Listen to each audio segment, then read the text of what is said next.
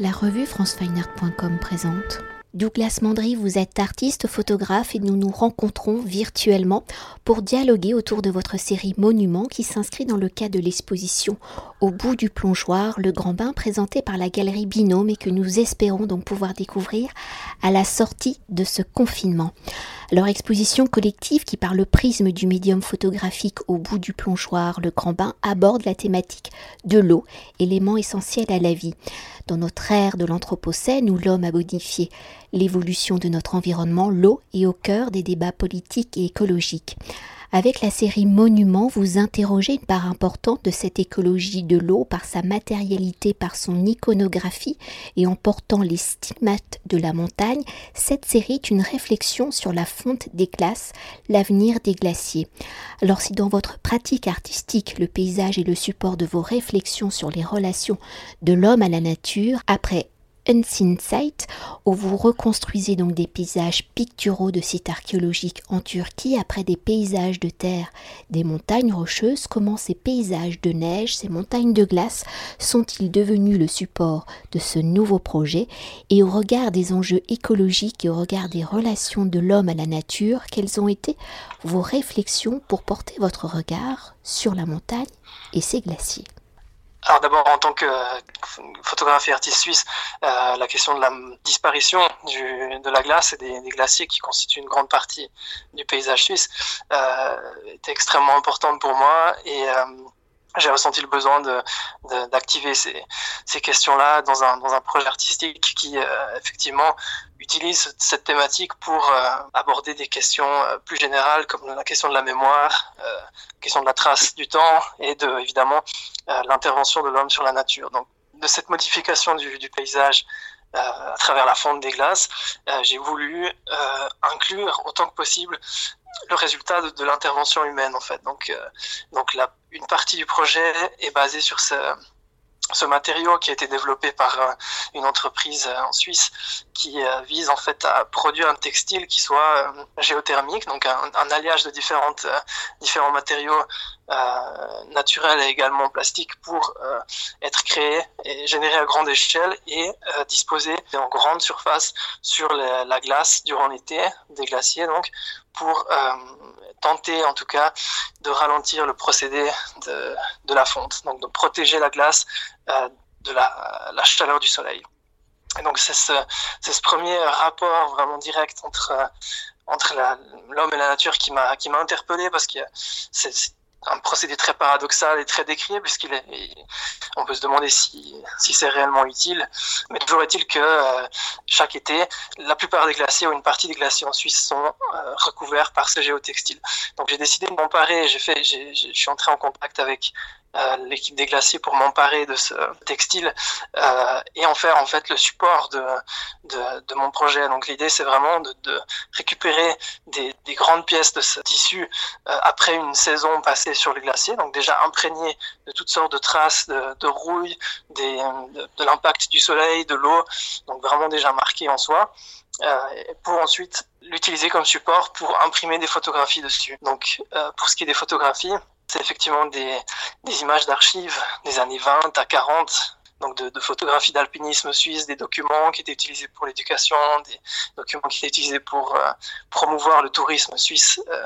à l'époque et qui ont contribué vraiment à d'une part à l'essor du, tourisme en Suisse, mais aussi à la création de l'iconographie, euh, disons de, l'imagerie suisse. Donc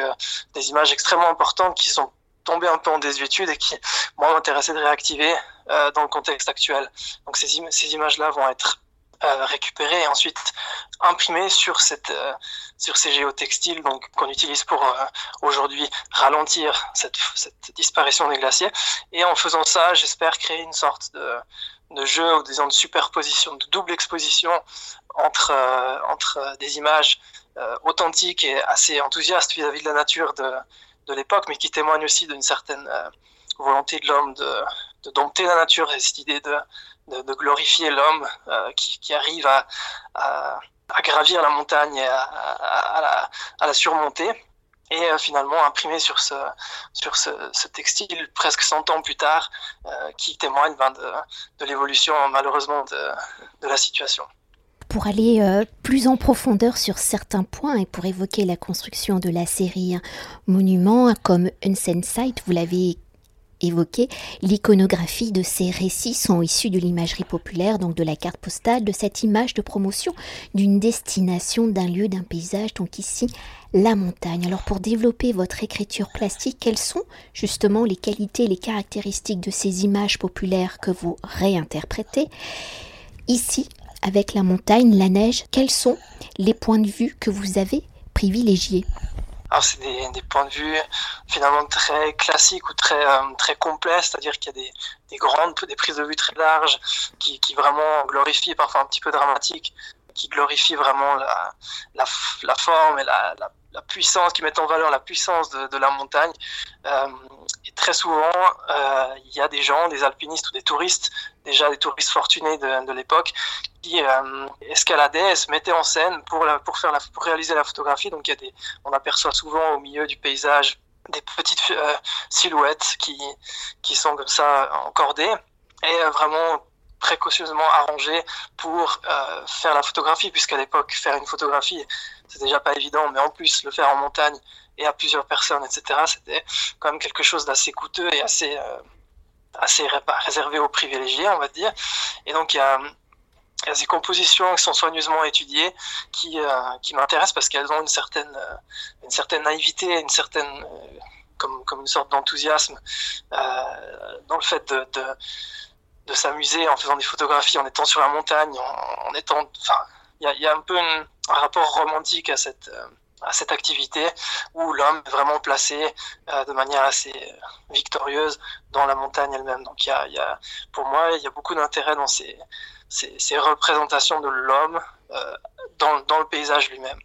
Et pour continuer d'évoquer justement cette imagerie euh, de monument, vos images, vous venez de le dire, sont issues donc du début du XXe siècle, au moment où la montagne commence à se entre guillemets démocratisé pour évoquer la dimension historique hein, de cette série, l'aspect aventurier des premiers opérateurs photographes qui ont gravi les montagnes et les glaciers dans la deuxième moitié du 19e siècle. Là, je pense aux frères Bisson ou plus tardivement dans les années 30 à Charlotte Perriand, que l'on connaît plus en tant que designer.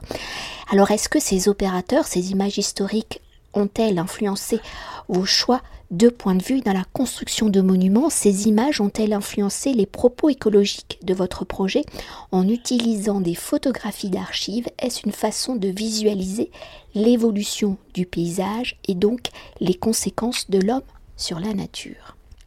Alors ça c'est évidemment un point hyper important, euh, en tout cas un point très important dans le sens où j'ai pensé au début du projet réaliser les photographies moi-même, j'en ai fait parce que j'en voyage beaucoup aussi pour, pour moi-même découvrir ces paysages euh, qui ont été photographiés à l'époque, mais euh, évidemment que les images du, début du siècle dernier représentent les glaciers ou capturent les glaciers dans une dans un état où ils le sont hein, malheureusement plus le même aujourd'hui. C'est-à-dire que les, images de l'époque montrent la nature d'une manière que je ne pourrais pas la montrer aujourd'hui. Donc c'est ça qui m'a poussé à vraiment utiliser des images d'archives, c'est qu'il y, euh, y, a, une idée de document, de, de traces, qui permet effectivement, à la lumière des images actuelles, d'établir une comparaison et malheureusement de voir une grande perte et une grande disparition dans, les, images, dans les glaciers. Et est-ce qu'on pourrait presque parler de ce projet comme une, une couche archéologique des strates de, de ces fontes de glace dans le temps?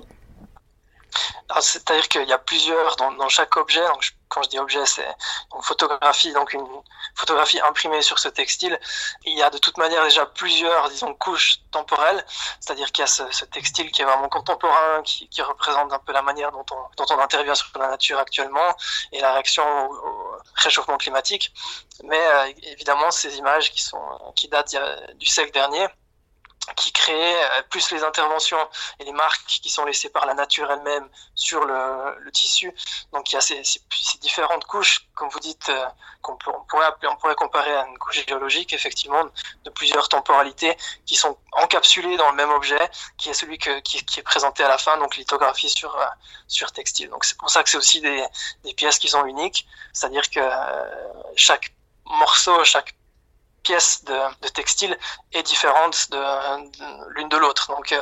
donc forcément, ça crée euh, des objets qui sont vraiment uniques et qui comprennent plusieurs, euh, plusieurs couches temporelles, oui. Et peut-être, comme la circonstance de cet entretien étant très particulier réalisé par téléphone, pour conclure notre échange, peut-on évoquer votre pratique et écriture plastique sous la dimension de l'actualité dû au confinement hein, lié au Covid-19 et de l'arrêt de la majorité des activités industrielles non essentielles, alors dans votre approche du paysage et de ses évolutions engendrées par la main les activités de l'homme, cette situation exceptionnelle et ses conséquences sur le paysage et l'environnement seront-ils peut-être dans vos réflexions euh, sur le paysage justement des réflexions de vos prochains projets de toute manière, la, question de, l'intervention humaine dès les premiers temps euh, de, l'Anthropocène jusqu'à jusqu'à maintenant et ce qui se passera dans le futur, c'est de toute façon un terrain euh, extrêmement euh, intéressant pour moi et c'est là que je développe toute, toute ma, ma, réflexion. Donc forcément, les, changements de paramètres dans la vie de tous les jours, comme le confinement, génère et générera des, conséquences à, à, long terme qui feront certainement euh, l'objet de recherche euh, de ma part, ce qui a déjà commencé d'ailleurs, mais euh, il y a de toute manière une prise de conscience à mon avis général actuellement, j'espère que ça va que ça va durer, mais par ce, confinement et cette finalement cette impuissance de l'homme face à un phénomène qui, qui vient de l'extérieur, d'une part ça crée vraiment un rapport, enfin ça questionne notre rapport avec l'extérieur, dans le sens où on est on est, on est ramené à, à être euh, dans un espace euh, confiné et également notre, euh, je pense notre notre comportement vis-à-vis de, de l'écologie et de, de la technologie aussi. Donc, il y aura certainement des conséquences et, et je me réjouis dans un sens. Moi, une issue positive, évidemment, euh, au, phénomène, au, phénomène, actuel, mais euh, je me réjouis aussi de voir comment euh, la société va évoluer après, ou en, en connaissance de cause, de ses, de, ses, propres faiblesses et des conséquences de ses actes aussi. Douglas, merci beaucoup. Merci à vous.